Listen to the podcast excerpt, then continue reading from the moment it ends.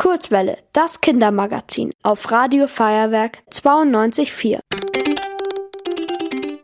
Die Kurzwelle Kindernachrichten mit Felix. Heute mit folgenden Themen. Mehr Mathe und Deutsch an Grundschulen, Fahrradfahren in der Ludwigsvorstadt und Frauen-DFB-Team. München. Eltern und LehrerInnen sind gegen die geplanten Änderungen am Grundschulunterricht. Deutsche SchülerInnen hatten bei der PISA-Studie 2023 schlecht abgeschnitten. Daher soll es ab dem kommenden Schuljahr mehr Mathe- und Deutschunterricht an Grundschulen geben. Dafür gibt es weniger Zeit für die Fächer Kunst, Musik, Werken und Englisch. LehrerInnen und Elternverbände kritisieren das. Sie finden, dass an den falschen Fächern gespart wird.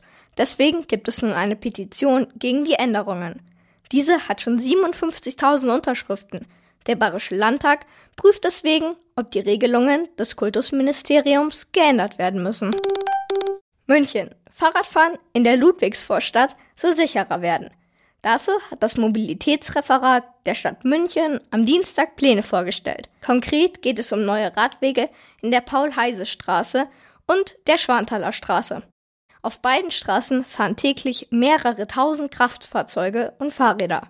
Jetzt sollen in der Paul-Heise-Straße Radwege entstehen, die 2,30 Meter breit sind und einen Sicherheitsstreifen haben. In der Schwanthaler Straße sind abgetrennte Fahrradstreifen, sogenannte Protected Bike Lanes, geplant.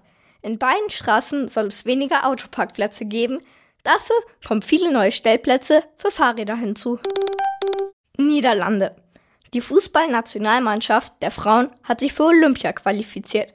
Am Mittwochabend sicherten sie sich mit einem 2 zu 0 Sieg gegen die Niederlande doch noch ein Ticket für die Olympischen Sommerspiele in Paris. In dem Spiel um Platz 3 in der Nations League schossen Clara Bühl und Lea Schüller die entscheidenden Tore. Ziel ist nun, laut Bundestrainer Rubesch, das olympische Finale zu erreichen.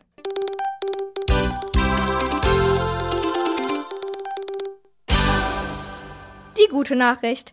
In einem Schutzgebiet in Kenia leben jetzt 21 neue Spitzmaulnashörner. Nachdem das Spitzmaulnashorn lange Zeit vom Aussterben bedroht war, gibt es jetzt ungefähr 1000 Tiere. In manchen Schutzgebieten leben jetzt sogar zu viele. Deswegen sind 21 Spitzmaulnashörner in das Luisaba-Reservat in Kenia umgezogen. Seit Montag gewöhnen sie sich dort ein. Das Wetter.